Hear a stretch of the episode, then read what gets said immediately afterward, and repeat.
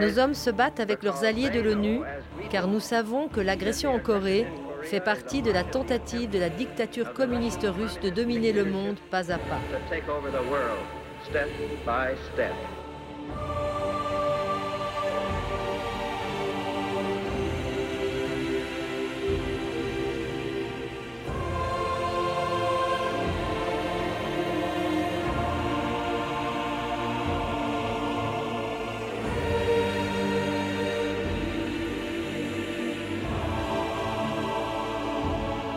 2000 ans d'histoire.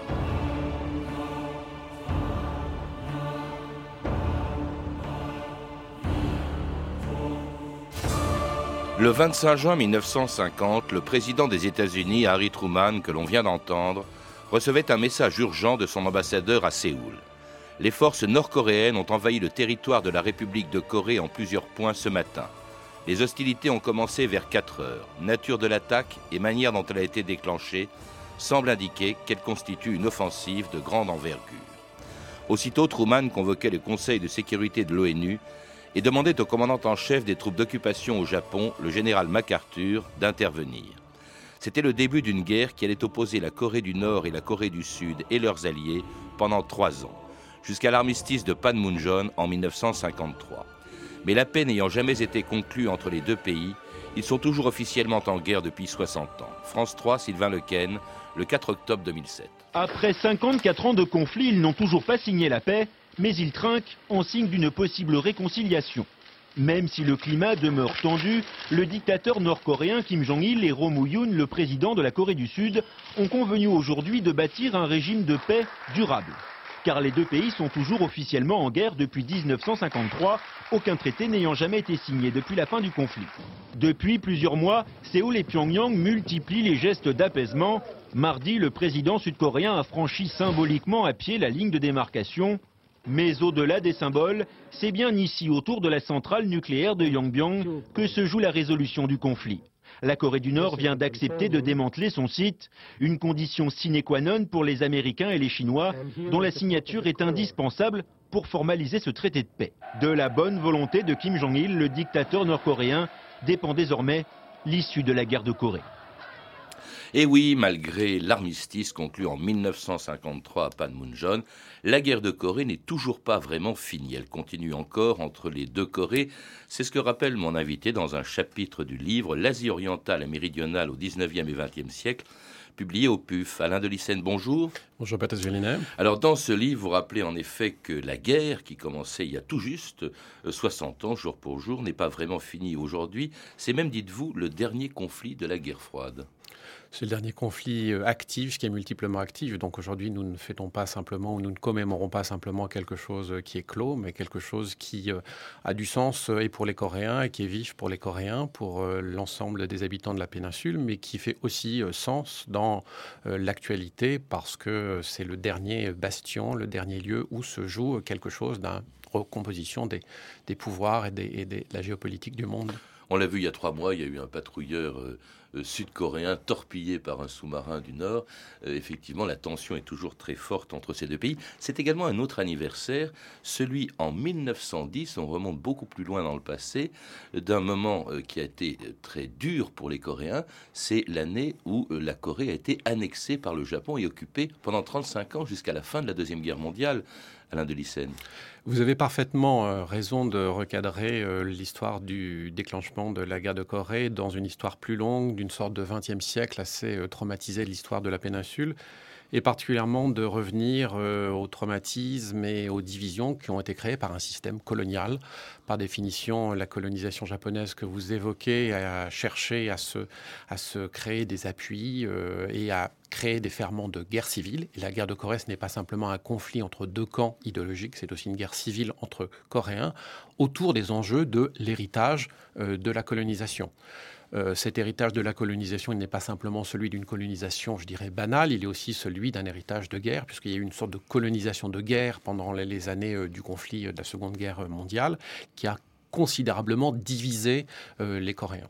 Alors justement, ces Coréens occupés, annexés par le Japon pendant de très nombreuses années, sont également font partie de ce conflit justement de cette guerre du Pacifique à la fin de laquelle, eh bien, la Corée est libérée des Japonais par les Américains euh, au sud, par les Soviétiques au nord qui interviennent justement en Corée euh, juste après l'explosion de la bombe d'Hiroshima.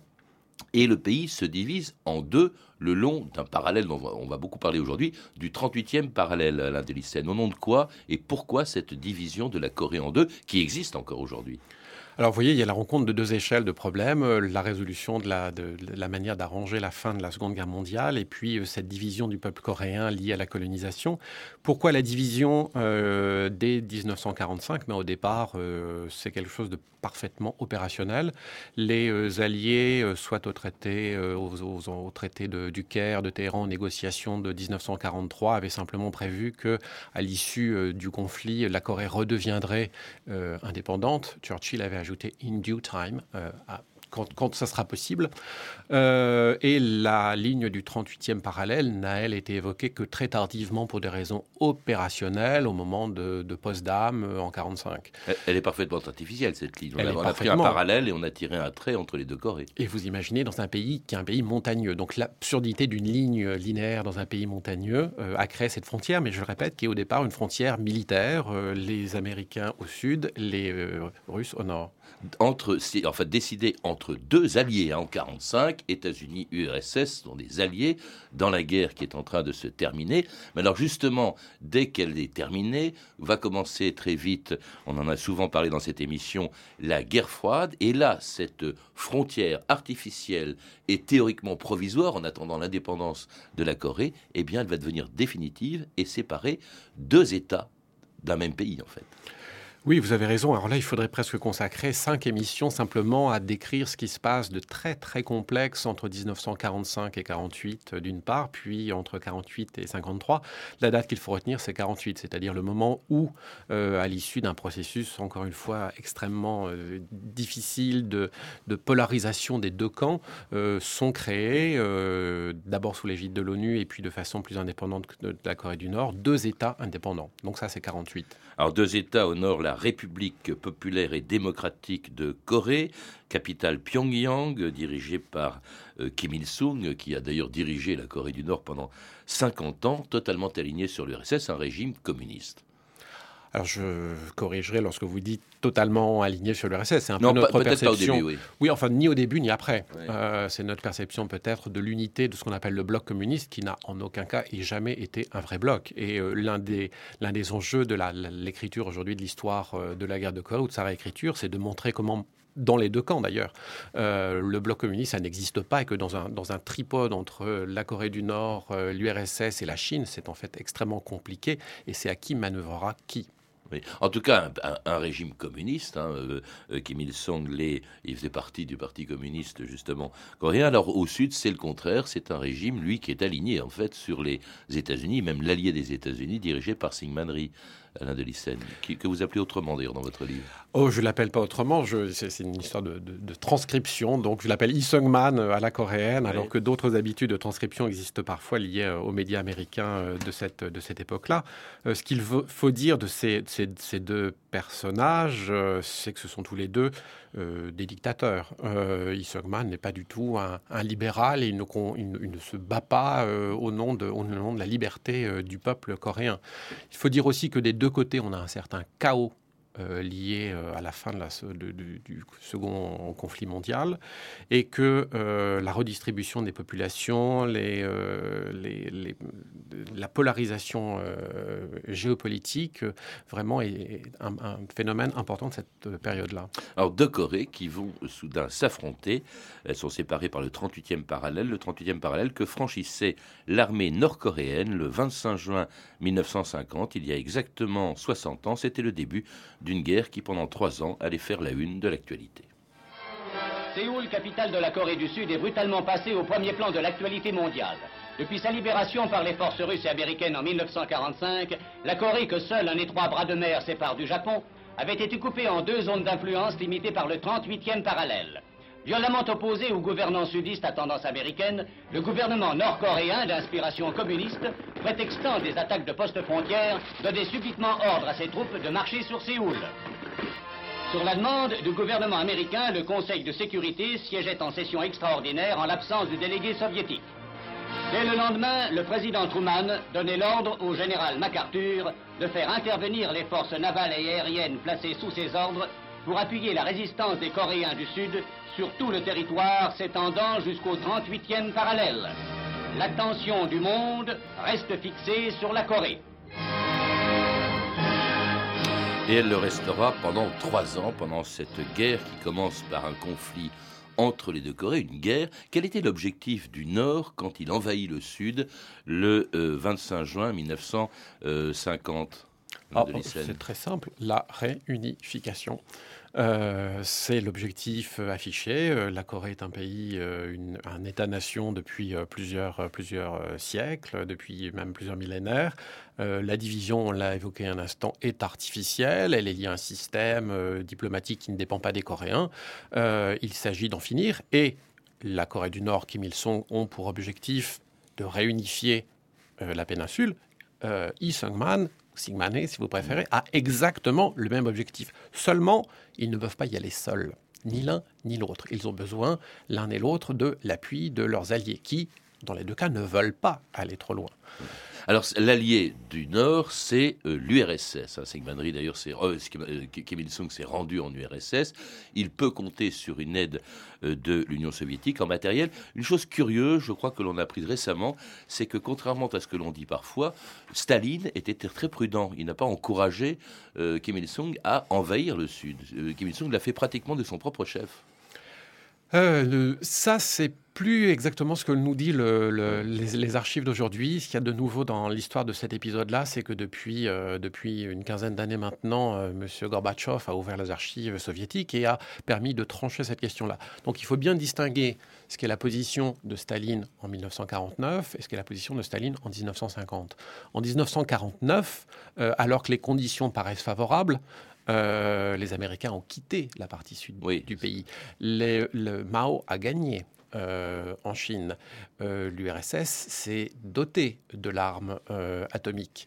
alors que les conditions sont favorables, Kim Il, Staline est, extrêmement prudent.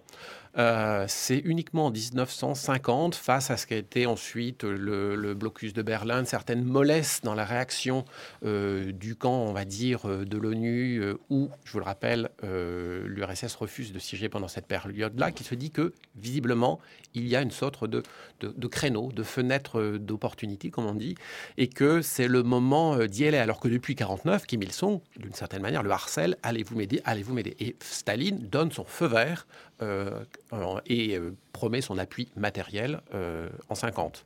Et un appui qui permet à l'armée nord-coréenne d'être mieux préparée à cette guerre, ne serait-ce qu'en effectif. Vous, vous dites, Alain de Lyssen, qu'elle peut compter cette armée nord-coréenne sur 70 000 hommes contre 40 000 euh, pour la, Corée du Sud, si bien que très vite, euh, ça commence d'abord par un succès nord-coréen. Les Nord-Coréens s'emparent de Séoul et de presque toute la péninsule coréenne, puisqu'ils arrivent jusqu'à l'extrémité sud, près de la ville de Pusan, euh, en quelques semaines à peine. Oui, le, premier mois de, la guerre euh, de Corée, donc euh, fin, juin 1950, euh, fin juillet 1950, c'est un peu la débâcle de l'armée sud-coréenne. On est encore dans un conflit, je dirais, terrestre, où l'objet principal de l'action militaire, c'est le, char, hein, sur les chars de Kim Il-sung qui, se déploient de tout, sur toute la, largeur de, la péninsule vers le sud et qui provoque la, création de cette poche ultime dans ce qu'on appelle le réduit de, de. Euh, à ce moment-là, par exemple, l'aviation est encore euh, extrêmement euh, faible. du côté nord-coréen, il n'y a que quelques centaines d'avions. Alors les rapports de force vont s'inverser dès lors que les États-Unis décident d'intervenir. Autant les soviétiques ne sont pas intervenus directement, sinon par l'envoi de quelques conseillers militaires, les États-Unis de Truman, du président Truman, décident à ce moment-là euh, d'intervenir, mais alors sous couvert de l'ONU. Il, y a un moment très important, et il est évident que si c'est le Conseil de sécurité qui décide d'une opération, il faut le vote de tous les membres du Conseil de sécurité, dont l'URSS. Or, chose curieuse, vous l'avez dit à l'instant, l'URSS ne siège pas, ce qui a permis à l'ONU d'envoyer cette expédition euh, en Corée. Oui, et il faudra la mort de Staline. Hein. On prend un peu d'avance euh, sur euh, parce qu'il quelque part la fin de la guerre de, Corée a aussi un rapport avec euh, avec la mort de Staline. Donc en, mars 53, il faudra que Staline meure pour que elle entre réellement au Conseil de sécurité et, juge que c'est un, lieu décisif pour y mener sa politique d'influence. Donc le Conseil décide une intervention, ce qui était arrivé rarement d'ailleurs dans son histoire, mais il s'agit de forces essentiellement américaines placées sous les ordres du général MacArthur, venu du Japon se trouvait l'essentiel des forces américaines dans la région, MacArthur qui débarque à Incheon, près de Séoul, le 15 septembre 1950. En Corée, par le sud, l'est et l'ouest, les forces des Nations Unies attaquent, provoquant un revirement complet de la situation. Le 15 septembre, c'est le débarquement à Incheon. 6h30, sous les yeux de MacArthur, le synchronisme de tous les éléments qui composent l'attaque se révèle parfaitement réglé et les premières troupes quittent l'armada comme prévu. Sans arrêt, des canons de marine établissent un véritable rideau de feu protégeant les troupes assaillantes. Dans l'île de Volmy, face à la côte, les premiers éléments débarqués ne rencontrent que quelques défenseurs épuisés. Et les vagues d'assaut qui constituent le gros des forces de débarquement pourront à leur tour se diriger vers la terre. Et c'était donc le 15 septembre 1950, le plus grand débarquement depuis celui du 6 juin 44 en Normandie, un débarquement avec des forces considérables qui permettent de renverser la situation, puisque, euh, vous le rappelez Alain de Lycène, euh, les euh, Nord-Coréens sont obligés de se replier au-delà du 38e parallèle, au nord du 38e parallèle, qu'ils avaient franchi quelques mois plus tôt, et puis justement se les Américains, je dis les Américains, c'est l'ONU en principe, mais en fait ce sont essentiellement des forces américaines sous les ordres de MacArthur, reprennent Séoul. Et là se pose la question, on se retrouve dans la situation d'avant le début de la guerre, on se retrouve sur le 38e parallèle, faut-il ou non le passer? C'est-à-dire, au fond, à partir du sud, entrer au nord. Et là, ça a été un, débat euh, assez, assez important, Alain Écoutez, en effet, la, guerre de Corée, c'est un, moment extrêmement important dans l'histoire des relations internationales de cette période-là, puisque c'est un, moment où, vraiment se cristallise euh, le monde de, la fin de la Seconde Guerre mondiale et le monde de la guerre froide. Et en ce sens, elle est un test. Donc, que ce soit le camp communiste, entre guillemets, ou que ce soit le camp américain uni euh, de, de l'autre côté, chacun va se servir de cette guerre, à la fois sur le plan militaire, sur le plan diplomatique, pour faire test tester l'autre Jusqu'où veut-il aller? Donc la question du 38e parallèle, là, est extrêmement euh, importante, sachant que l'acteur qui va ici entrer en jeu dans le débat euh, que, que, nous sommes en train d'évoquer, c'est bien sûr la Chine de Mao Zedong. oui, si on, si, on, si on passe au nord du 38e parallèle, où on arrive jusqu'au Yalu, qui, sépare la Chine de la Corée, et c'est ce qui va entraîner l'intervention de la Chine. À nouveau, euh, les rapports de force basculent dans notre sens, puisque la Chine envoie 200 000 volontaires. La Chine, il faut le rappeler, vous l'avez dit tout à l'heure, c'est une donnée essentielle dans cette guerre, qui est devenue communiste en octobre 1949. Oui, et qui en ce sens a un régime encore fragile. La Chine, euh, qui euh, a simplement du côté militaire connu une sorte de, de, guérilla, de libération paysanne, ainsi de suite, mène avec la guerre de Corée son premier vrai combat moderne, sa première guerre moderne. Et en ce sens, c'est pour elle aussi un test sur le plan militaire. Elle a adressé des avertissements très clairs euh, aux Américains et à l'ONU par divers canaux, essentiellement le canal indien, qui va jouer un rôle considérable en tant que, nation décolonisée, non alignée pendant cette période-là, en disant attention. Si il y a, c'est-à-dire si les troupes sud-coréennes franchissent le 38e parallèle pour une réunification, pour nous, pas de problème. S'il y a des troupes de l'ONU et américaines qui euh, le font, nous intervenons dans le conflit. Les avertissements ont été lancés. Les États-Unis, le département euh, de la Défense, le département d'État, MacArthur, bon, le jeu de pouvoir là doit être, euh, doit être précisé, n'en tiennent pas compte et franchissent le 38e parallèle. Ce qui, effectivement, va renverser à nouveau les rapports de force. 200 000 Chinois qui refoulent les forces de l'ONU à nouveau vers le sud. Et c'est à ce moment-là que MacArthur envisage quelque chose qui fait froid dans le dos. Il envisage tout simplement l'emploi de l'arme nucléaire. Votre désir de vaincre va-t-il jusqu'à utiliser la bombe atomique? Absolument, j'ai toujours été partisan d'utiliser la bombe, pas seulement en Corée, mais aussi en Mandchourie. Pourrait-on dans les faits utiliser la bombe en Corée? Oui, certaines cibles en Corée du uh, Nord pourraient être détruites par la bombe atomique uh, et contaminées. Truman. Nous devons limiter la guerre à la Corée. pour ne pas sacrifier inutilement la vie précieuse de nos soldats, pour ne pas compromettre la sécurité de notre pays et du monde libre, et pour éviter une troisième guerre mondiale. Une série d'événements ont démontré que le général MacArthur n'est pas d'accord avec cette politique. J'ai donc décidé de le remplacer afin qu'il n'y ait aucune confusion quant à l'objectif de nos politiques.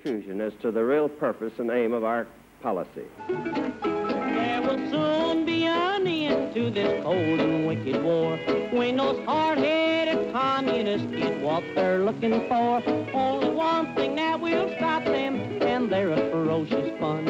If General MacArthur drops a atomic bomb, they'll be Le général MacArthur lance une bombe atomique, hein, c'était une chanson de l'époque, c'est vrai que ça faisait peur et en même temps on a assisté à une espèce de bras de fer entre le président des États-Unis, qui, ne voulant pas des risques d'une guerre mondiale, il le, il le disait à l'instant, on vient de l'entendre, préfère destituer MacArthur. C'est un moment important, mais qui a fait effectivement très peur à l'époque. C'est un moment euh, qui fait peur, euh, dont le monde euh, entier parle, hein, dont le monde entier se fait l'écho. Il y a des manifestations aussi à propos de cela, il y a une inquiétude. mais encore une fois, c'est un moment qui est important et qui montre la nouveauté de la guerre de Corée, en ce sens que ça pose tout un tas de nouveaux concepts stratégiques, les concepts de conflit asymétrique, la, différence entre un conflit local et ses répercussions, entre le stratégique et le, et le tactique, mais surtout, on invente avec la guerre de Corée le concept de dissuasion. C'est-à-dire que, en fait, la guerre, euh, la, bombe atomique ne sera jamais utilisée. Hmm. Elle devient, évidemment, comme elle est dangereuse pour les uns comme pour les autres, dans la mesure où les soviétiques disposent à cette époque-là de la bombe, finalement, on ne l'utilise pas une arme de paix, sauf bien sûr pour les Coréens qui vont continuer de subir la guerre pendant deux ans. On entame à ce moment-là des négociations euh, entre, euh, entre les, les partis à Panmunjom en 1951, mais elle va encore durer deux ans, elles vont traîner en longueur d'une guerre extrêmement violente. Vous le rappelez, Alain de Lyssen, c'est une guerre euh, violente ne serait-ce qu'à cause des moyens militaires qui ont été employés. Alors c'est une guerre qui prend une autre tournure à partir de ce moment-là, autour de, de, 51, qui n'est plus euh, tant une guerre, euh, je dirais, de, terrain, de troupes, de, militaires. Autour à peu près d'un front qui ne bouge pratiquement plus, autour du 38e parallèle, on se retrouve dans la situation du début. Absolument, une, ça sera une ligne un peu moins géométrique que celle qui avait été euh, décidée au départ. Euh, le conflit prend essentiellement pendant cette période-là la forme euh, d'un conflit aérien, avec un certain nombre d'éléments neufs. alors ce, ne sont pas tant, je dirais, les, bombardements aériens massifs, parce que ça, ils ont déjà utilisé, été utilisés pendant la Seconde Guerre mondiale. En ce sens, la guerre de Corée n'est pas neuve, mais les outils qui sont utilisés pendant cette période-là... du napalm. Alors du napalm de façon fréquente, y compris donc sur ce qui va être dessous euh, les populations civiles et dirais euh, essentiellement la population de Corée du Nord. Euh, ça va être euh, aussi l'utilisation des, nouveaux jets, hein, c'est-à-dire désormais les premiers avions réacteurs, donc les, les super sabres, les MiG. Absolument, donc c'est ce qu'il y a de y a nouveau aussi dans ce conflit-là, mais un conflit qui prend une, une, nature différente de ce que les populations civiles et j'y insiste encore une fois, les populations civiles de Corée du Nord essentiellement subissent des destructions massives et qui expliquent des pertes qui sont absolument considérables. Vous parlez de 3 millions de morts, blessés ou tués euh, chez les Coréens, euh, beaucoup de morts aussi dans les deux armées. Il y a eu 100 000 Chinois tués, 55 000 Américains, autant que pendant la guerre du Vietnam. On l'oublie euh, souvent. 5 millions de réfugiés, 10 millions de familles séparées lorsque le 27 juillet 1953 était signé l'armistice de Panmunjom. Cependant, à Panmunjom, deux ans après leur ouverture, les pourparlers d'armistice aboutissaient. Dans cette pagode de la paix construite pour la circonstance, le général Harrison au nom des forces de l'ONU et le général Nam Il au nom des forces sino-coréennes signaient l'armistice dans un silence effrayant et se retiraient sans un mot, sans un salut. La guerre s'est arrêtée, mais les visages sont restés fermés. C'est tout de même l'armistice, une promesse de paix. De combien de deuils, de combien de souffrances, de combien de ruines cette promesse aura-t-elle été payée? Centaines de milliers de morts, militaires ou civils, aux villes incendiées, aux maisons béantes et aux foyers détruits, il faut ajouter la terrible misère d'un peuple. Toutes ces foules que la guerre a jetées sur les chemins, toutes ces familles qui ont perdu parfois même la raison de vivre, toutes ces misères qui implorent la pitié, tous ces visages couverts de larmes ou couverts de sang, c'est la Corée de Panmunjom. Mais Panmunjom a quand même le visage de l'espérance. Une espérance euh, évidemment déçue parce que si la guerre, les combats s'arrêtent, la guerre se poursuit puisque effectivement c'est un armistice, pas un traité de paix. Les deux Corées ne l'ont pas signé. D'ailleurs, à la signature de l'armistice, la Corée du Sud n'était pas euh, présente à l'Indolycène. Bah, ce qui prouve bien que Lee Sung-man, donc, qui est toujours au pouvoir à cette période-là, ne voulait la réunification et refuse euh, un armistice qui, d'une façon, euh, pour lui, va entériner euh, et, encore solidifier le système de, la division. Si bien que, en fait, la situation est totalement figée, ne bouge plus et ne va plus bouger comme ça pendant des années, jusqu'à aujourd'hui jusqu'à aujourd'hui, nous sommes toujours en, guerre. Euh, la, péninsule euh, est à la fois sur le plan juridique, un peu moins sur le plan militaire, mais l'actualité nous prouve un peu le contraire euh, par moment. Nous sommes en état de guerre, d'armistice, ce qui est un peu compliqué, puisqu'en même temps, comme vous l'avez rappelé au tout début de cette émission, les deux Corées, à la suite d'un processus de, je dirais, un peu de pacification, sont par exemple entrés simultanément à l'ONU en 1990. Mm. Oui, mais en même temps, il y a des tensions très fortes avec plusieurs incidents, dont le dernier s'est produit, je l'ai dit, il y a à peine euh, trois mois. Et pourtant, les, chances d'une unification seraient plus possibles aujourd'hui, en ce sens que la Corée du Nord, très puissamment soutenue par l'URSS et par la Chine, ne l'est plus depuis la fin de la guerre froide. C'est un pays très isolé, on s'en rend compte aujourd'hui, et qui se braque sur la fabrication d'une bombe nucléaire, en tout cas c'est ce que l'on dit, et qui empêche, d'ailleurs c'est un, des, un des blocages des négociations actuellement entre les deux Corées. C'est un des blocages, quoique on doive euh, penser que la Corée du Nord euh, agit euh, euh, et a une politique qui correspond à ses objectifs, à ses moyens, avec une certaine rationalité.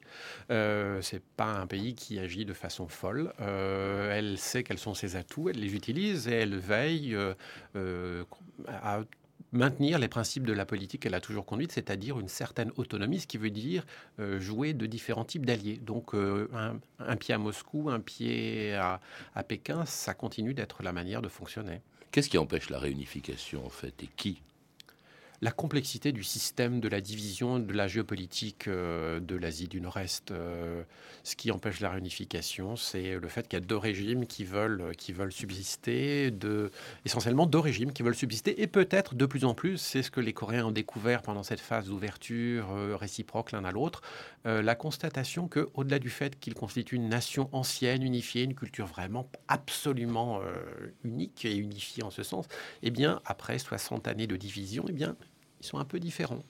Merci Alain Delicène. Je rappelle que vous êtes l'auteur du chapitre consacré à la Corée dans le livre L'Asie orientale et méridionale au 19e et 20e siècle, publié aux presses universitaires de France. À lire aussi La guerre de Corée de Patrick Souti, paru aux presses universitaires de Lyon. Pardon, vous avez pu entendre une archive pâtée de 1950 issue du journal de votre année, disponible en DVD aux éditions Montparnasse. Vous pouvez retrouver ces références par téléphone au 32 30, 34 centimes la minute ou sur le site franceinter.com.